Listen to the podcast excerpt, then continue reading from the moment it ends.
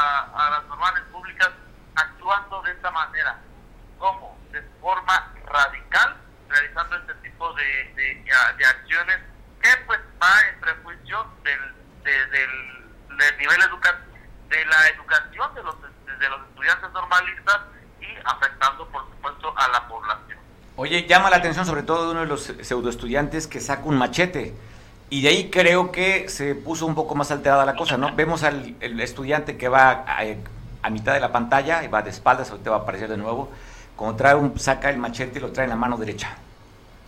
Sí, o sea, e, esa es, esa es la, la, situación. Vemos que están uh, tomando acciones muy radicales y creemos que son eh, motivados por eh, otros grupos ajenos a, a la, a la escuelas normales eh, públicas que están realizando este tipo de manifestaciones, sobre todo porque están pidiendo, por ejemplo, entre otras demandas, que les den un trato privilegiado a los que encabezan, o sea, a los que encabezan las manifestaciones eh, o, que son parte de, este, de esta organización.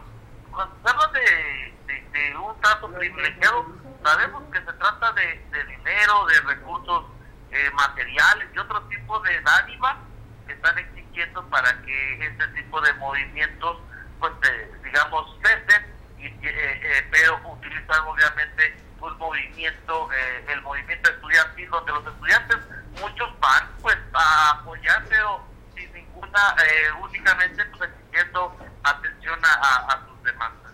Te agradezco mucho el reporte, te mando un abrazo, José, hasta allá, hasta Chilpancingo.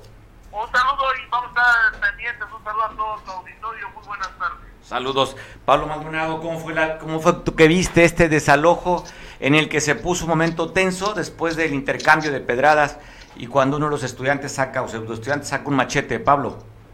¿Qué tal, Mario? Buenas tardes. Efectivamente, pues eh, no nos los esperábamos.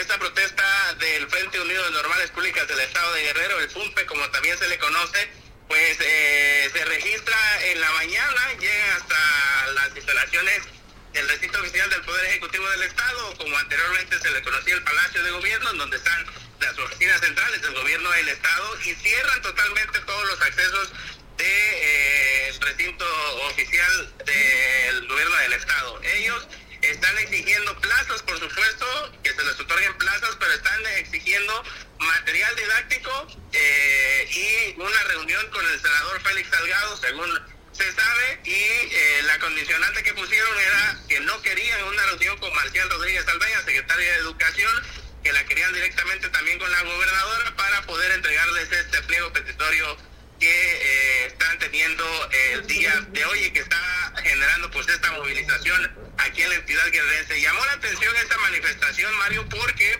los manifestantes, eh, varios de ellos traían palos, traían machetes y eh, pues en una negativa de, desalojar una por lo menos de las entradas al Palacio de Gobierno, pues los policías estatales tuvieron que actuar para replegar a los manifestantes y poder liberar por lo menos el acceso al palacio, eh, alguno de ellos, ¿no? En este enfrentamiento se da, eh, tres, se registran tres policías antimotines heridos, Mario, en donde pues sí hubo intercambio de piedras y eh, afortunadamente pues no pasó a mayores, pero sí, pues en la situación de la manifestación tras bambalinas sabemos que están pidiendo el, para ellos el equipo didáctico, Mario, es computadoras, están pidiendo computadoras para los normalistas, pero no están pidiendo cualquier computadora, Mario, están pidiendo pura Mac de 50 mil pesos y es por eso que no se ponen de acuerdo con las autoridades y ante pues no llegar a un acuerdo, los manifestantes este, después de una hora decidieron trasladar su movilización del Palacio de Gobierno al crucero de la avenida Rufo Figueroa al sur de Chilpancingo para que después de esto se trasladaran al centro de la ciudad para continuar con las movilizaciones, puesto que no llegan a un acuerdo estos estudiantes. No están pidiendo pues cualquier cosa, Mario, y desafortunadamente pues ante la situación pues se reportan tres policías antimotines heridos en este jaloneo, en estas pedradas que se dan por eh, esta manifestación de normalistas, Mario. ¿Se reporta algún estudiante lesionado o detenido? No, no, se reportan estudiantes lesionados ni detenidos, eh, solamente el objetivo de la policía eh, estatal con equipo antimotín era... Ah, lo Pablo, pero bueno, ahí está el reporte completo. Oye, pues bueno, esperemos que mañana no vayan a llegar Reloader otra otra fecha después que los han que los han quitado de afuera de las oficinas del palacio. El palacio, eh, Chilpancingo ya te decía yo que es el pañuelo de lágrimas de todo el estado y bueno, desafortunadamente pues eh, mm, todo nos revienta aquí, ¿no? Fíjate que también eh, me estoy acordando de un dato más, están exigiendo uniformes eh, los estudiantes normalistas al gobierno del estado, pero no están pidiendo cualquier uniforme, están pidiendo un uniforme marca Adidas y estas computadoras MacBooks que te digo que tienen un valor de aproximadamente 50 mil pesos y los estudiantes no quieren ceder, pues entonces no, no llegan a un acuerdo, incluso en su retirada, Mario, lograron quebrar el vidrio de una de las oficinas del Palacio de Gobierno con las pedradas que aventaron y eh, pues los estudiantes continúan movilizándose aquí en la capital Guerrero. Bueno, yo creo que va a continuar mañana esta movilización seguramente, Pablo. Mañana volvemos a platicar contigo a ver si escalaron, si lo que esa corretiza que le metieron sería suficiente para poder llegar a una plática o entendimiento con el gobierno del Estado. Claro que sí, vamos a estar pendientes y cualquier cosa vamos a estar informando. Vamos a estar informados. Tengo imagen de un policía, que hay una fotografía de un policía, cómo quedó lesionado del, de la pierna del lado izquierdo, creo, ¿no? Una pedrada seguramente recibiría en este intercambio de proyectiles de pedradas. Eh, y vimos a una policía una policía antimotín, pues ahora sí decidida, ¿usted cómo la vio? Ahora sí empujando, quitando, inclusive algunos de ellos se ve cómo agarra como si fuera un arma el propio escudo para aventar y golpear a, intentar golpear a uno de los, de los estudiantes que estaban ya los ánimos caldeados. La imagen que estamos viendo es de ese policía que recibió en la pierna izquierda una pedrada y resultó lesionado. Afortunadamente no son de gravedad las lesiones, solamente no ponen en riesgo su vida, pero sí, ahí está. Ah, como duelen en las espinillas. Híjole, ya imagino. Pues bueno, vamos a ver si continúan las manifestaciones las protestas, si no se, exacerba el ánimo con estos estudiantes de la UNPEC estudiantes normalistas. Y aquí en Acapulco por la mañana, no sé si hayan levantado, pero estuvieron de manera intermitente bloqueando trabajadores de la educación, maestros de educación especial, la ahorita de la Diana, tal como les habían anunciado. Muy temprano, Eric, estuvieron bloqueando la, la costera allí a, la altura de la Diana. Así es, Mario, ¿cómo estás? Buenas tardes, buenas tardes al auditorio de Veo Noticias. Ah, desde muy temprano a las 8 de la mañana, maestros de la zona 02, 04, 07 y el CREI en Acapulco, pertenecientes a los centros de atención múltiple, bloquearon de manera intermitente la avenida costera Miguel Alemán a la altura de la Diana Cazadora durante varias horas este miércoles. La movilización formó parte del paro estatal para exigir que el programa de fortalecimiento de los servicios de educación especial regrese administrativa y operativamente, así lo señaló Marta Lucía Rivas, supervisora de la zona 7, región Acapulco, Coyuca. Los inconformes también pidieron la regulación de claves directivas, por, eh, también de claves de defunción, además de claves de supervisión y equipos eh, como consecuencia del paro de labores, más de 3.000 alumnos de 50 instituciones, solamente aquí en Acapulco, 49 normales y una especial fueron afectadas en su enseñanza, aprendizaje en escuelas de educación especial. Los maestros hicieron un llamado a las autoridades educativas del Estado y del gobierno federal, quienes son los que están recortando eh, los presupuestos, para atender a sus peticiones y así regresar a las aulas. Desafortunadamente la protesta, Mario, como ya lo comentamos, eh, afectaron a la ciudadanía, por lo que policías viales desplegaron un operativo para desviar la circulación. Sin embargo, los problemas de tránsito en otras calles eh, contiguas a la costera fueron inevitables. Solamente eh, de estos de estos centros de atención eh, múltiples son aproximadamente eh, las zonas son 17 zonas en, en Guerrero aquí en Acapulco participaron la 4, la 2, la 4, la 7 y el CREI, donde afectan aproximadamente a 3.000 mil niños aquí en, en, el puerto de Acapulco, Mario. Oye, ¿cómo cuánto eran los maestros? ¿Qué, unas, serán unos 80, 100 profesores? Solamente eran aproximadamente 100 profesores los que estuvieron bloqueando. Eh, por zonas se estaban dividiendo, de la zona 2 estaban eh, eh, interrumpiendo el paso de la base al, al al centro de Acapulco, los del 7 estaban interrumpiendo del centro hacia el hacia la base y los del CREI y la otra zona eh, para allá del mismo. Bueno, escuchar que te dijo esta representante de los maestros, que tuviste la oportunidad de platicar con ellos. ¿Por qué se manifestaron? ¿Por qué les importó poco reventar, hacer un caos en la avenida más importante del estado? ¿Qué te dijeron? Vamos a escuchar, Eric. Vamos a escuchar lo que dice la maestra, la supervisora de la zona 7, Marta Lucía Rivas.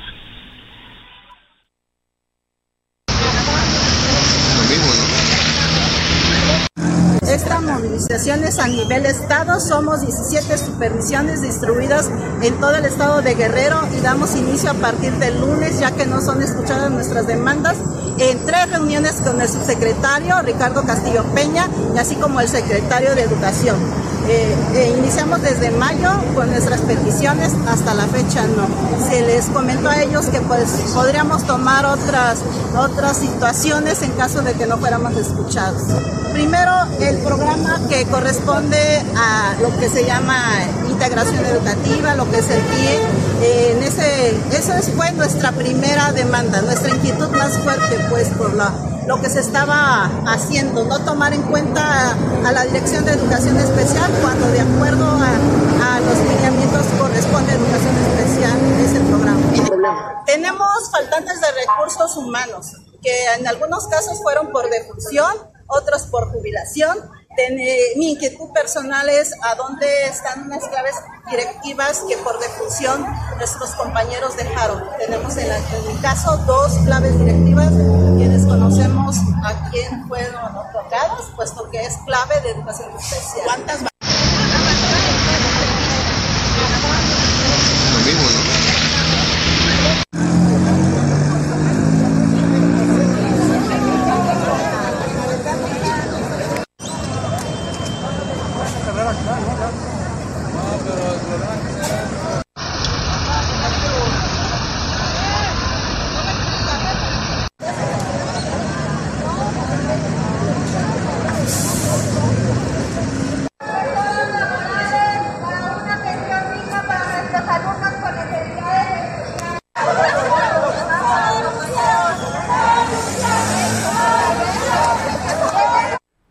aquí en la colonia, en la Jardín, fue atacado en un auto Mazda blanco y reportan del asesinato a una persona muerta, que según se trascendió es un capitán retirado del ejército mexicano, que iba acompañado con una fémina quien resultó también eh, herida. En el lugar falleció este militar retirado frente al set del mar. Estamos viendo la imagen, la cantidad de impactos de bala que recibiría hoy por la mañana. Así quedó recostado sobre el asiento el capitán que fue ejecutado hoy por la mañana aquí sobre la entrada en la parte poniente de Acapulco, la entrada en el sentido de la costa, de la costa grande de Acapulco, ahí quedaría el cuerpo de este militar retirado, ejecutado, asesinado. La imagen, ahí está. También en la colonia Niños Héroes, en la zona aquí en Acapulco, fue ayer por la noche, fue encontrado un cuerpo en el que fue asesinado. Estamos viendo la imagen de esta persona en la calle Primero de Mayo, donde fue muerto ayer por la noche. Otro más. Y en Tlacochistlahuaca, allí en la región de la Costa Chica de, Guerrero. Bueno, hablan de que estaban haciendo la velación de la Virgen de Juquila y llegó una persona a atacar, agredió. Y bueno, se encontraron varios disparos de bala. Esto fue a las, eh, ayer por la tarde, a las 5 con 50 minutos donde se atacarían al vino, sería al que ejecutarían allá en la comunidad de San Martín, en Tlacochistahuaca, quien estaba en esta velación de la Virgen de Juquila. Dan a conocer familiares de trabajadores de la leche Lala, otros dos eh, trabajadores que fueron desaparecidos. Dicen que encontraron su vehículo por el río del Camarón, fue abandonado y se reportan como extraviados. Están la imagen de lo que usted está viendo ahí, fue en, el paraje El Ciruelo, donde fueron levantados y abandonado el auto en el río El Camarón. Carlos y Abel serían las dos personas que se encuentran desaparecidas, quienes son trabajadores de la leche helada. Está la imagen ahí. Si usted sabe de algún dato para su localización, pues comunicarse en 911 para ver si pueden dar con ellos. Pero ahí está la nota, el reporte, donde también se sumaría a otro trabajador, usted recordará, que los familiares han estado bloqueando inclusive la entrada de Acapulco en la, en la Boulevard Vicente Guerrero para que parezca con vida. Sería el tercer trabajador de Charala que estaría siendo pues desaparecido. Hasta el momento se, es lo que se tiene de esta desaparición en el que ya los familiares están preocupados porque no saben nada de sus familiares, solamente encontraron el vehículo en que se trasladaban abandonado en el río del Camarón.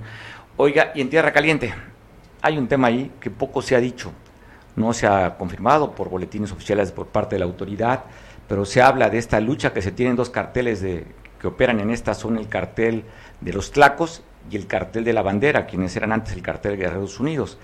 Hablan que la policía de campanera en, en el Oloapan serían identificados o relacionados, de acuerdo a las versiones, con Guerreros Unidos, hoy la Bandera. Hablan de un líder de esta policía de campanera. Bueno, llegó un grupo que se llama Ciudadanos Unidos por la Paz de nuestros pueblos. Llegó pidiendo a la ciudadanía que depongan las armas la policía, la policía de Campanera. Esto fue un ataque en Coaxilotla, en el municipio de Coetzala, en Coetzala del Progreso. El reporte que se tiene hasta el momento habla de dos personas muertas y tres vehículos incendiados. Hablan que también dentro de este, eh, la investigación de la policía recogerían 250 cartuchos percutidos calibre 5.56, 172 cartuchos 7.26 y 30 cartuchos percutidos .223. se logró identificar a una de las personas que fue asesinado, Gonzalo de 54 años de edad, y el otro, Efrosinio de 43, quien fueron atacados en este, en este amanecer de este lunes. Están viendo la imagen de estos dos vehículos, uno de ellos un auto compacto y dos camionetas, que fueron después del ataque a balazos, llegaron a balasear las casas de esas personas que le acabo de comentar. Ellos, uno de ellos alcanzó a salir de su vivienda y fue perseguido, fue ejecutado.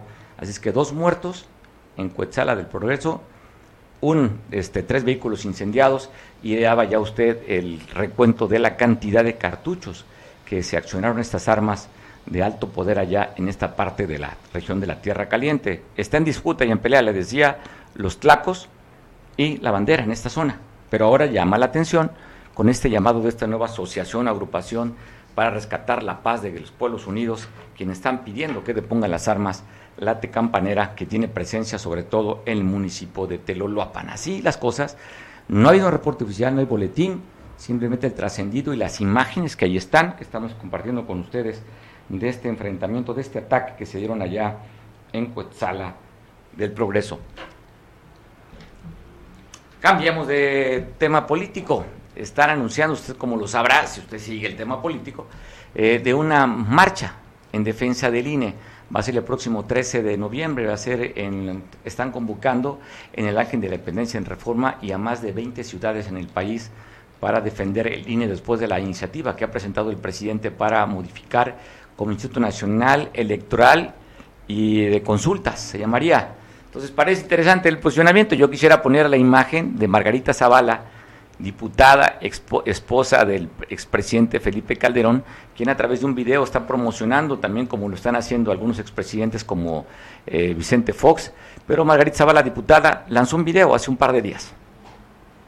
Vamos a pasar el video y platicaré con Miguel Hernández para ver su propuesta, qué dice, qué siente, si también va a ir a marchar allá en la Avenida Reforma, porque aquí en Acapulco ni en Guerrero se están anunciando estas 20 ciudades que habría marcha. Así es que Margarita Zavala, a través de este promocional, ha dicho, habría que defender el INE. Y sobre todo le ha calado a los opositores cuando el presidente les dijo que son clasistas y otros adjetivos también que los calificó en la mañana hace dos días. Así lo dijo Margarita Zavala invitando a la próxima marcha del día 13 de noviembre. Como legado de la lucha democrática en nuestro país, defiendo al INE, al Instituto Nacional Electoral, ante CIFE. El INE no es un cúmulo de nombres, es un grito vivo por las libertades que anhelaron quienes nos antecedieron y que no estamos dispuestos a perder. Yo defiendo al INE por lo que representa para nuestro México, porque es el resultado de la lucha por la democracia de valientes hombres y mujeres que trabajaron por México. Para crear el INE se necesitaron debates, acuerdos, huelgas de hambre, marchas, mítines y los enemigos de la democracia contestaron con mentiras, fraudes y persecución. Hoy el INE está en riesgo. Es la democracia la que se nos desmorona. Por eso yo me sumo a la marcha. Miguel Hernández, ¿cómo estás? ¿Vas siendo, ¿Estás siendo convocado para esta marcha para el próximo domingo? ¿Vas a ir, Miguel? Creo que Miguel tiene problemas con su internet. Por favor, a Miguel ya le den el internet del bienestar para que no tenga dificultades, productor. Hay que hablarle a Jesús Ramírez Cueva que por le dé una cortesía que hable con nuestro amigo Carlos Slim. Es muy cercano el presidente de la República para que no tenga problemas, Miguel, con el internet. No, no logramos comunicar. ¿Qué pasa? Ya, Miguel, te vamos a mandar a internet de la, del bienestar, Miguel. No, no, Mario, estaba yo escuchando y atento porque definitivamente, pues no sé qué vas a hacer tú el domingo. Si ir a cantarle las mañanitas a tu cabecita de algodón o ir a jugar el deporte fifi que van a tratar de jugar en, en, este, en la plancha del Zócalo. Oye, pero ya dijeron que la van a la van a la van a lanzar para el sábado, ¿no? Pues bueno, habrá que esperar, porque ya ves que luego cambia de opinión. Es tan corrupto, tan falso y tan poco hombre, con poca palabra, no como los guerrerenses tenemos palabra, que ya ves que ha dicho que se va a cambiar el nombre eh, por la cuestión de que no iba a garantizar los medicamentos y que no iba a haber aumento del 10% en esto y que no iba a haber aumentos en otras cosas. Pues la verdad ya no sé cómo se llama, ¿no? Algunos me dicen, don, eh, mejor ahí déjalo, ahí te lo dejo de, de tarea. Pero olvídate que la realidad es que le ha calado. Lleva tres días tres días Andrés Manuel López Obrador insultando, arremetiendo en contra de todo mundo, en contra de todos los mexicanos que han eh, hecho pública su... Eh, el interés de participar en la marcha. Interés de participar en la marcha y pública su protesta porque ellos consideran la desaparición del INE. Ya ves que tenemos, se fue contra Roger Bartra, que es un referente de la historia mexicana, ese que escribió El Guerrero Bronco. Eh, también se ha ido contra otros intelectuales de izquierda, no nada más con aquellos que ellos considera eh, eh, prensa ya vendida o intelectuales orgánicos, como él dice, ¿no?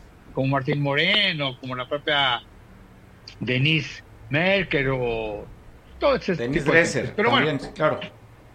La realidad es que tiene, tiene definitivamente anda enojado, algo pasa, hoy anunció que hasta el exceso de mentiras, pues ya las, las la sección de quién quién es en las mentiras, es que no es falso, no, no es falso, pero tampoco es, pero es verdadero, pues ya, ya va a tener esa sección, yo no sé si porque ya te canto. Aquí la realidad es muy simple. Volvemos a lo mismo. ¿Qué le ocupa y qué le preocupa? Porque ha remetido tres días en contra de todos los mexicanos, llamándonos fifís, conservadores, corruptos, eh, que queremos ser parte del fraude, toda esta situación. Quiere decir que no las trae todas consigo, sus mediciones tal vez no le estén dando, o siente que ya le amargaron la barbacoa del domingo de su cumpleaños.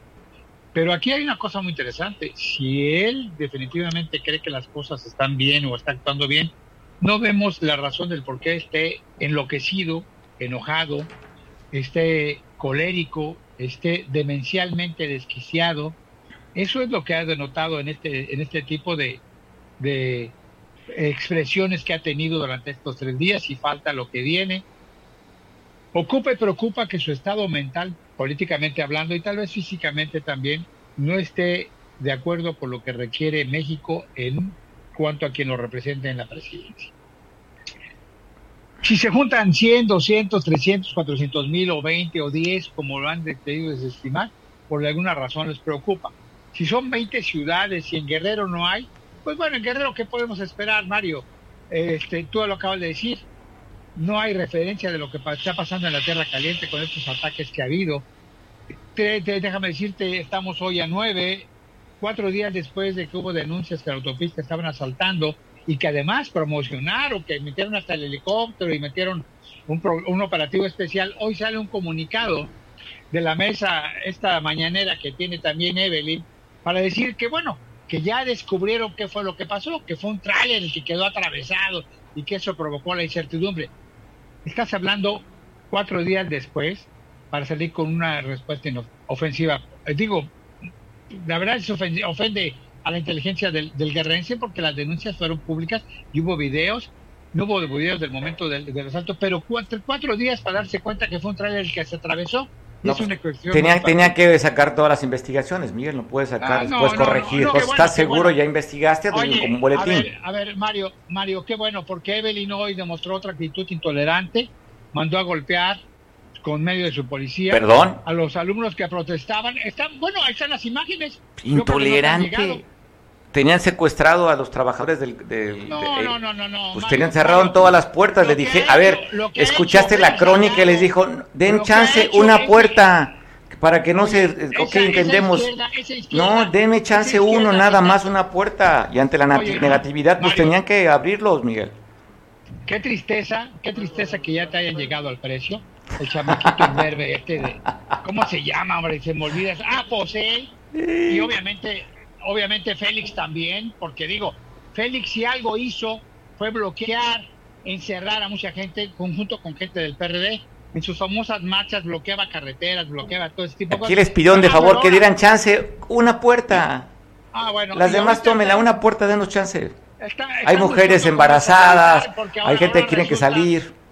No, eso les valía sombrilla. Ahora están, ya que tengo que acreditar, porque ahora les que los alumnos no nada más pedían otras cosas, sino pedían MacBook de 33 mil pesos, te ven muy bien el precio, y pedían uniformes Adidas, que, que en anuncio le hicieron a Adidas de más de 2 mil pesos. Pero bueno, la intolerancia de, de Evelyn y su nueva moral morena, y de Félix. Bueno, Miguel, oye, pero estábamos distraídos. Tomás, era el tema de la manifestación del día domingo. Pregunta, ¿vas a ir o no vas a ir? Yo, yo desde aquí voy a apoyar, tengo que trabajar, tengo que pagar impuestos para que te llegue tarjeta del bienestar y los ninis no se mantienen solos. Sí, claro. No, claro, por supuesto. Nosotros los, nosotros los que no jugamos tenis y béisbol de las grandes ligas y, podemos presumirlo, tenemos que trabajar humildemente en pequeños negocios que aportan un granito de arena para aquellas tarjetas del bienestar, aquellos que viven de, viven de esa de esa dádiva que además, ojo, eh, no es por obra y gracia de Andrés Manuel.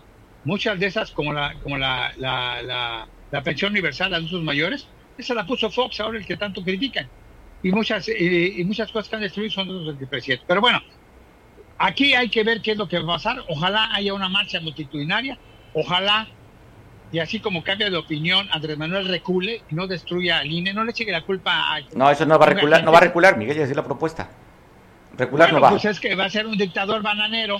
No, a ver, a ver, es una propuesta, que ya, está en Cámara de Diputados. no, pues, a ver, él es dueño de la conciencia de todos los legisladores de Morena, incluyendo el que me menciones, ¿eh? de los de Morena más algunos otros cómplices del PRI, algunos otros cómplices del PT y otros es cómplices bueno, Es bueno para tejer acuerdos, Miguel, hay que reconocerle. También, ah, no, claro, no, pues qué bueno. Eh, eh, yo creo que te van a quitar lo de hijo distinguido de San Jerónimo, de ahora al ver que defiendes a la autocracia, a la nueva oclocracia, pero sobre todo a la nueva tiranía política que hay en el país. Bueno, Miguel era otro tema y salió, pues, estábamos hablando sobre, el tema de la marcha y... la marcha. Ojalá y la marcha dé resultados, porque también necesitamos que México despierte. Está bien. Abrazo, Miguel. llamaban a eso, ¿eh? Abrazo. Abrazo, Miguel. Bueno. hasta Chimpancingo, ya cumpliste tu cometido. ¡Saludos!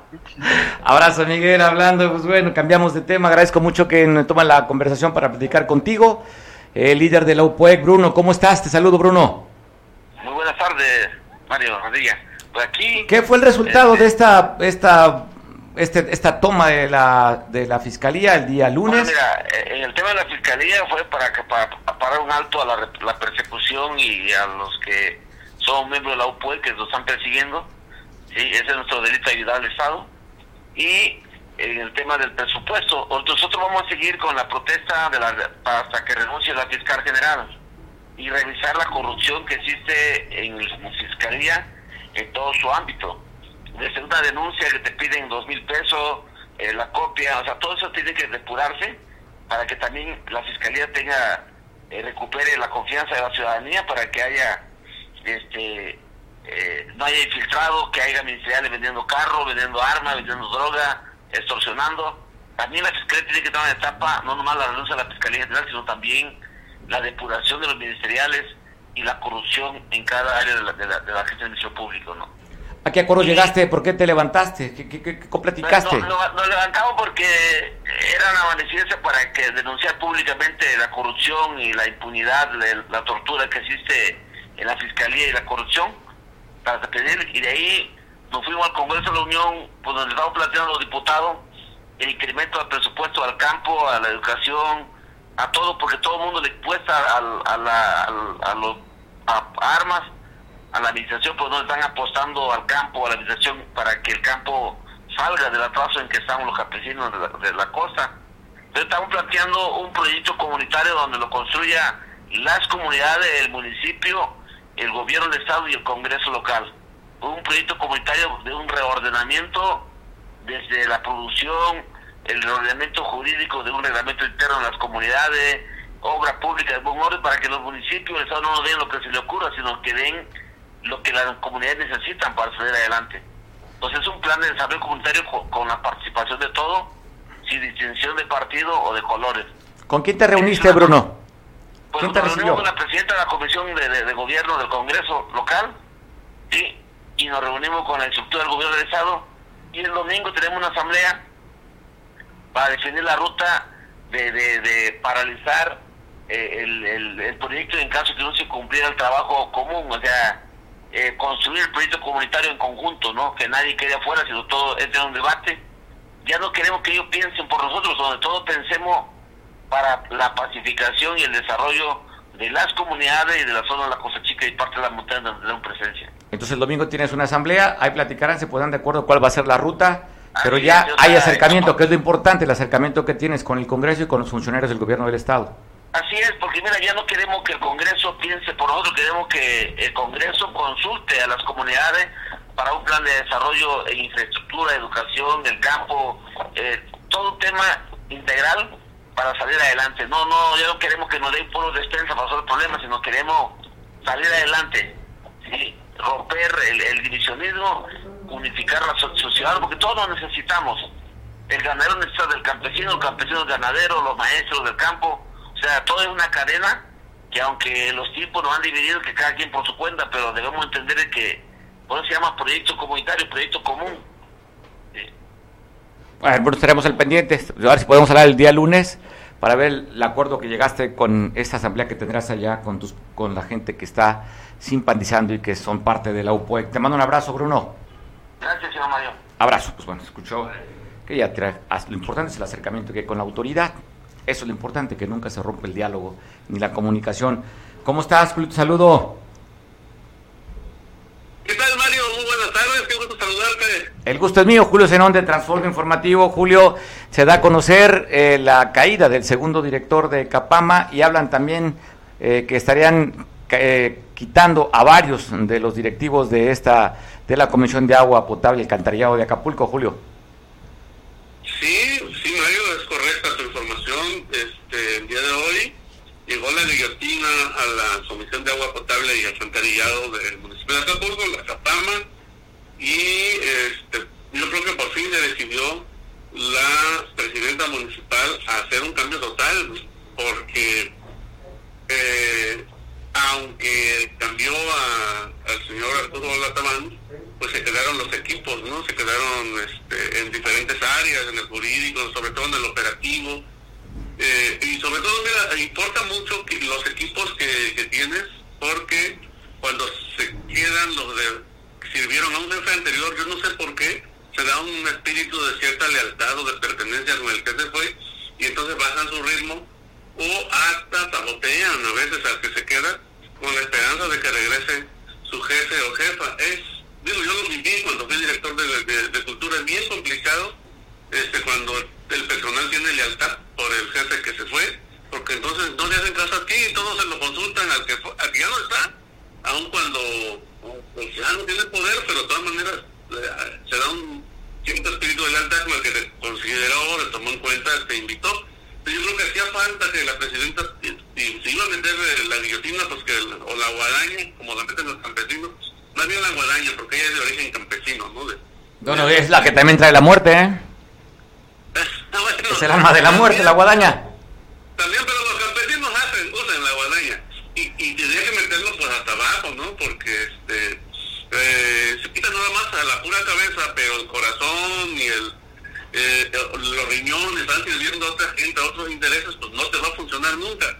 Y en este caso pusieron solamente al señor Jesús Flores Guevara, un hombre de mucha experiencia, un veterano de la CAPAMA, estuvo en dos o tres periodos, eh, fue dos veces director de la, de la, de la CAPAMA, y tres, y contamos una que se quedó interinamente sin que se supiera mucho al público, pero eh, no le dieron, este, digamos, la, la, la, capacidad o no le dieron la, posibilidad, más bien él no lo pidió.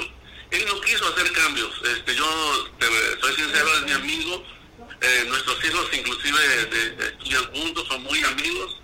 Eh, y me, me, senté a desayunar con él y para que me platicara cómo estaba el, asunto.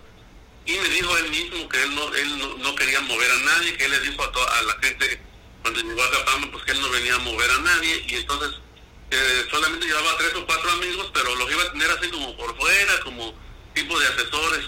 Y pues así realmente eh, mi amigo Jesús Flores nunca tomó el control de la Capama. Y fíjate, te voy a decir la verdad, esta plática la tuvimos hace un mes aproximadamente y él ya, ya, ya en ese momento ya me, ya me comentó que estaba pensando en renunciar su renuncia, ¿no? Es un hombre ya con una edad avanzada, tiene una experiencia, económicamente es un hombre resuelto y ante, pues, oye, ante la falta de recursos y no tienes el control y además, pues creo que también la presidenta no estaba muy conforme porque había caído la captación de dinero con este director. Pues fíjate que ahí hay un problema porque sí, sí tiene razón, no, no, no, no cayó, digamos, la, la captación mucho, hubo una diferencia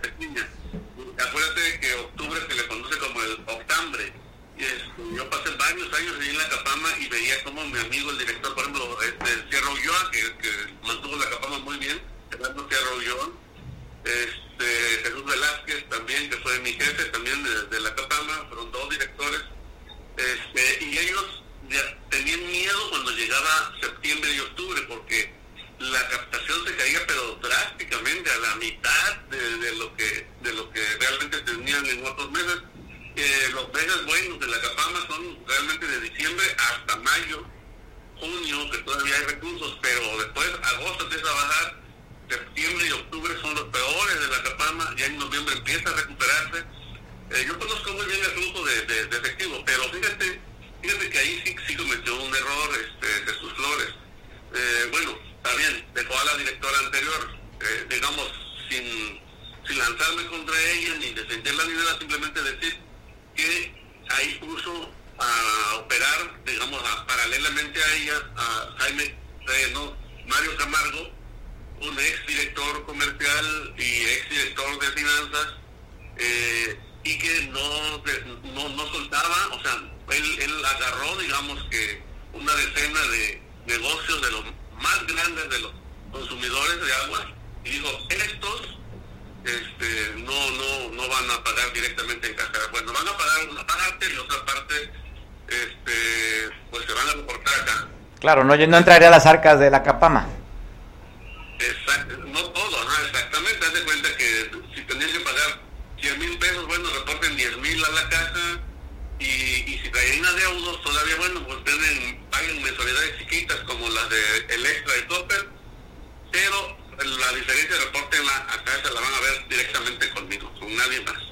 Y entonces, pues si de por sí va a entrar, de por sí se cae la recaudación de manera natural, lógico que si le quitas a, a finanzas el ingreso de una decena de las empresas que más aportan, más, que más capacidad de pagar tienen, pues ya, ya les regaste, ¿no? Yo inclusive, de verdad, cuando platiqué con Jesús Flores, le dije, mira, quítate eso, señor, lo, lo, han despedido dos veces de la Capama, lo han liquidado dos veces de la Capama, lo, lo volvieron a meter, ahora está ahí, es su amigo, lo quiere mucho, pero pero pero uno tiene que medirle quién te va a hacer daño, hombre. Bueno, este es el resultado. El resultado que será, será el segundo, poquito más de un año, el segundo director de Capama y las condiciones en, en la Capama pues simplemente van de mal en peor. Te mando un abrazo, Julio. Gracias, Mario. Un abrazo, cuídate mucho. Como siempre, como siempre, Julio, gracias por la disponibilidad. Julio Zenón de Transfondo Informativo. Eric, hubo un movimiento en Capama y hubo también plática de los trabajadores. ¿Qué fue lo que pasó, Eric?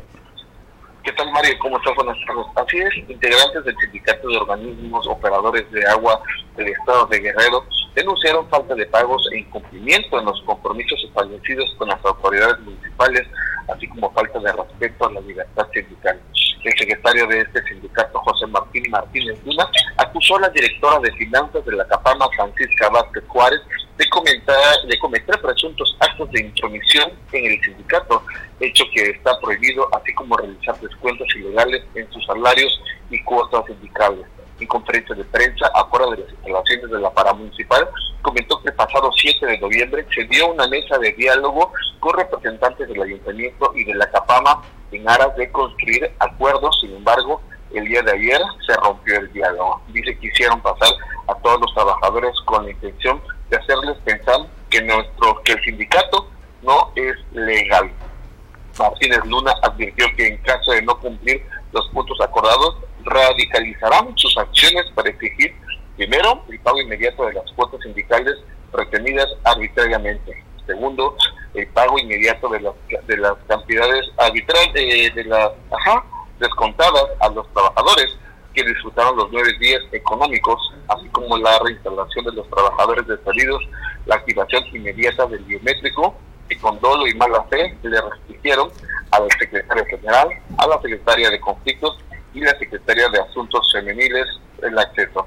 Asimismo, acusaron a que han sido víctimas de acoso laboral y malos tratos por parte de los encargados de áreas de la paramunicipal, paramunicipal por lo que dijeron que continuarán en protesta los días que sean necesarios y hasta que se resuelva el conflicto que tienen estos trabajadores. Mario. Ah, pues agradezco mucho la información, Eric, y te mando un abrazo. Estamos en comunicación mañana. Buen provecho. Buen provecho. Buen provecho. Pues bueno, agradezco mucho también. Estamos con Roberto Camps, compañero, analista, y tiene pues el pulso de lo que sucede en el Congreso del Estado después que se aprobaría eh, esta eh, la iniciativa, recordar usted, que tenían que pasar por todos los congresos locales para la ampliación de la Guardia Nacional. Y usted recordará también que para promoverla vino el secretario de Gobernación, Adán Augusto. Roberto, ¿cómo estás? ¿Qué tal, Mario? Saluda al más hijos, al último de tu... no te escucho bien. Eh, te saludo. Saluda al más pequeño de tus hijos. Ah, gracias. que dejas al final de. Oye, ¿cuál fue? Oye. Roberto, te agradezco mucho. Oye, cambiaste de look. Sí, es que la barba es muy picante y, e irrita con el calor y estarse rasurando. ¿A, quién irrita? Oye, ¿a quién irrita? Con, oye, ¿a quién o a quiénes irrita la barba? A mí. ¿Quién sabe dónde la meta, Roberto, que irritas? Oye, Roberto, pues cuéntanos, ¿cómo, ¿cómo tuviste la visita de Adán Augusto? Eh, políticamente, los mensajes que mandaron, fotografías, circularon algunas fotos. En fin, ¿qué fue lo que se vivió ahí cuando ya vemos que ya se aprobó de lo que vino a promover Adán Augusto, secretario de Gobernación? Pues eh, sí, eh, hay muchas lecturas de esta visita.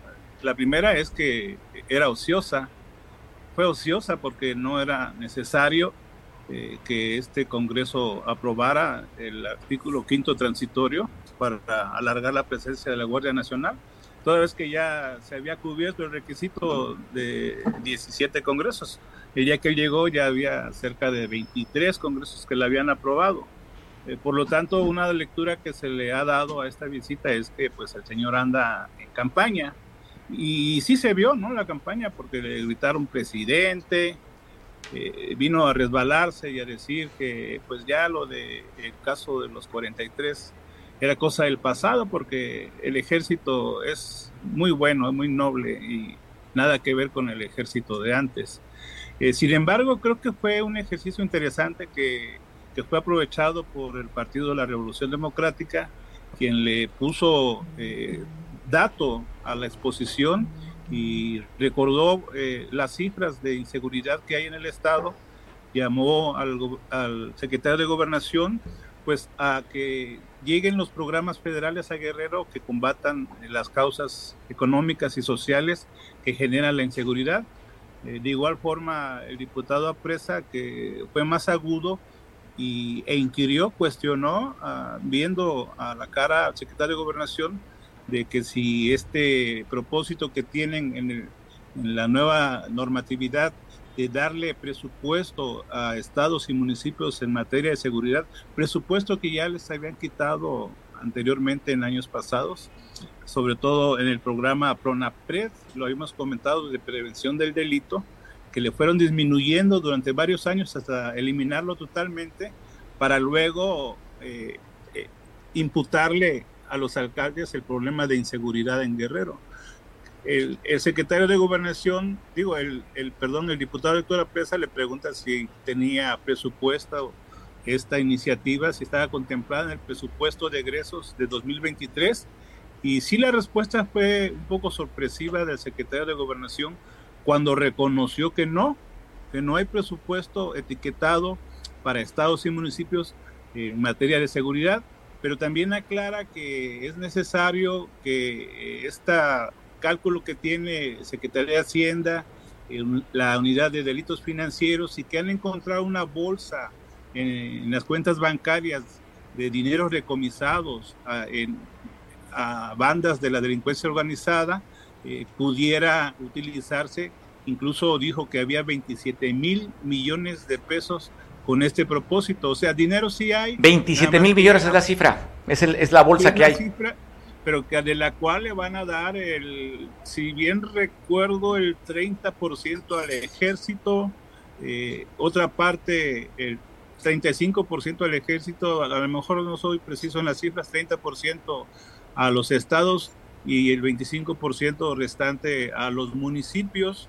Eh, pues sí, sí son eh, cifras que vale la pena apuntarlas y esperar que lleguen estos recursos porque estarían destinados a la capacitación, a la contratación de cuerpos policíacos y a fortalecer a los gobiernos locales en materia de seguridad, que es lo que no había estado ocurriendo en los años previos. Mario, creo que sí fue interesante a final de cuentas este diálogo que sí se dio entre el secretario de Gobernación y las y los diputados locales de Guerrero, Mario. Interesante, los datos que dudas, sobre todo el dato, los datos duros, que es lo que interesa, más allá del posicionamiento o las poses o las fotos, lo que se requiere es justamente, pues eso, dinero para atacar este gran flagelo que no ha podido esta administración federal con más de 130 mil víctimas ya, ya históricas las muertes con este gobierno. Roberto.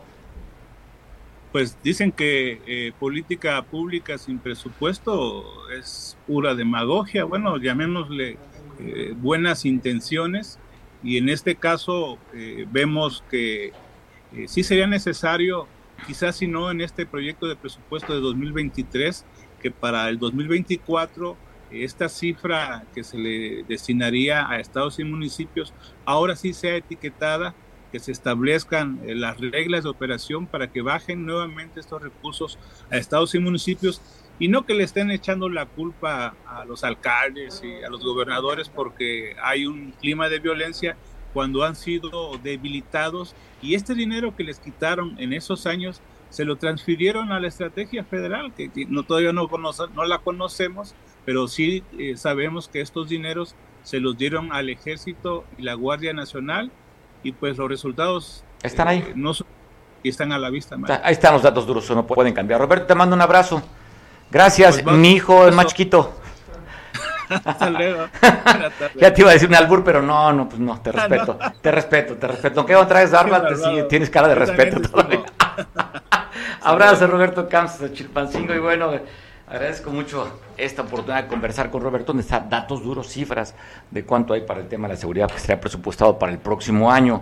La gobernadora, hablando de presupuestos, por cierto, la gobernadora ha dicho en repetidas ocasiones que tiene una administración con mucha austeridad y lo que ha hecho en disminuir los gastos, gastos superfluos, se están revirtiendo o invirtiendo en la propia sociedad.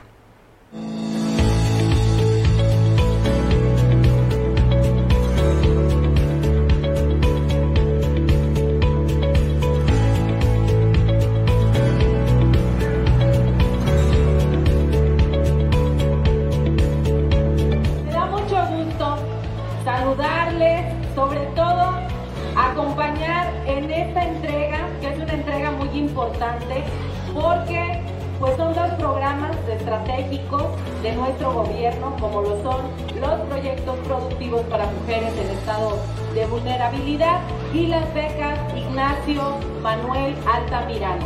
Estos son dos programas que demuestran de forma muy clara cuáles son las prioridades de este gobierno. Las mujeres, las niñas, los niños y nuestros jóvenes. Estos proyectos se van a estar entregando en todos los municipios. En todos los municipios hay apoyos. Están los proyectos productivos para mujeres en estado de vulnerabilidad y que no solamente van a atender a una población prioritaria, sino que también esto sirve para empoderar, sirve para contribuir al desarrollo de todas las mujeres. Esta es una inversión de más de 2 millones de pesos, beneficiando a 210 mujeres, jefas de familia, de 12 municipios de la zona centro. También beneficiamos a niñas, niños, jóvenes de nivel básico con la beca Ignacio Manuel Altamirano. Hoy se entregan becas a 707 estudiantes con una inversión de 2.828.000 pesos. Vamos a seguir trabajando por el pueblo, para el pueblo y con el pueblo. ¡Que viva Chilpancingo! ¡Viva Guerrero! Bueno, hay un tema que pareciera que no nos podría interesar, pero en ese tema de la geopolítica y esta interconexión que se tiene con el mundo, no somos una isla eso tiene conexión con todo, sobre todo cuando el país más poderoso del mundo, todavía, dirán que China o algo, pero todavía el país más poderoso del mundo sería Estados Unidos. Las elecciones intermedias que se llevaron a cabo, en la que esperaban, de acuerdo a los republicanos, que arrasaran las posiciones, hubo cambio de gobernadores, algunos escaños de la senaduría y la Cámara Baja estuvieron en, en disputa. Esa ola roja que se esperaba simplemente no se está viendo. Joe Biden, del Partido de, Demócrata, le está poniendo el pecho a las balas, ¿verdad, Manuel? ¿Cómo estás? Saludo, Manuel Nava. Perfecto. Eh, la primera eh, noticia que tenemos es que eh, la famosa ola roja que estaba pronosticada, pues hasta el momento no se está dando. y en algunos casos, pues, eh, pues por lo menos eh, la parte del poder legislativo, eh, pues todavía hay un margen de maniobra que tienen los republicanos para actuar. Hay que recordar que a diferencia de otro tipo de sistemas electorales, el de Estados Unidos es muy sui generis y hubo elecciones, hubo votación anticipada que se hizo por correo y eso todavía habría que eh, ver cómo inciden en los resultados finales. Eh, lo único que eh, sí está resaltado y, y, reafirmado es la profunda división que está habiendo en la sociedad de los Estados Unidos. Una polarización que, bueno, puede eh, explicarse en el sentido de lo que está ocurriendo a nivel geopolítico, eh, pero que también habla de eh, las deficiencias que tiene el sistema y el modelo de desarrollo de la Unión Americana. Y, hay cosas interesantes que ver, Mario, pues entre ellas que estos resultados menguan las posibilidades de Donald Trump, esa, esa es una de, las características. La otra que eh, está cambiando mucho el voto hispano en los Estados Unidos. Y eso también, ojalá que eh, ya una vez que estén los datos consolidados, eh, para quienes estamos enajenados con el análisis prospectivo, pues podamos dedicarle tiempo para ver cómo incidió sobre todo el voto mexicano eh, en esta elección. Eh, ¿Qué está pasando, Mario? Que eh, las agendas están prácticamente igualadas. También en, Estados Unidos, además de la elección de los candidatos, va de por medio temas como la inflación, como la inseguridad, la violencia y, e incluso el desmantelamiento del aparato de sistema social, de, auxilio social en la Unión Americana, como está ocurriendo también en diferentes partes del mundo. Eh, la capacidad del poder adquisitivo también es otra de las situaciones. Eh, el racismo, pues también está impactando. incluso el tema del aborto también, eh, también está incidiendo en esta elección, Mario. Entonces, eh, sí, todavía habría que ver. El dato interesante a destacar es que el triunfo de Ron DeSantis en la, en la gobernatura de Florida, ese, ese podría ser un parteaguas importante al cual hay que atender. Oye, sobre todo hablando del voto, el voto latino, ¿no? O sea, allí los latinos votando a favor de un partido republicano con amplio margen, gana, se reelige el gobernador y también Marco Rubio, que constantemente nos está recordando Marco Rubio. Así es. Y, bueno, ya que tocas eso del, voto latino, uh, Mario, una de las cuestiones a, considerar y, a poder profundizar es esta mentalidad del latino. O sea, ¿por qué estaría votando en favor de eh, republicanos? Pues uno, porque emigró con eh, la ilusión de poder tener mejores condiciones de vida y si eh, esta situación de aceptar, de aceptar mucho más migración, entre otras cosas, la inflación además, la inseguridad, pues, está golpeando su estándar de vida, pues desde luego que no va a votar por, una opción que eh, considere contraria a esos objetivos. Esa es una parte, ¿sí? Oye, yo platicaba con algunos paisanos familiares que están ya tienen rato en Estados Unidos y les da mucho coraje sobre todo con las minorías, en el caso de, las, de la, la, minoría negra. Eh, dice, oye, llegamos a este país, trabajamos dos, tres turnos, nos fregamos, y tenemos que pagar impuestos, cuando esta minoría simplemente no trabaja y los demócratas los mantienen y no hacen nada. O sea, no sigo yo trabajando para que mis impuestos estén manteniendo haraganes.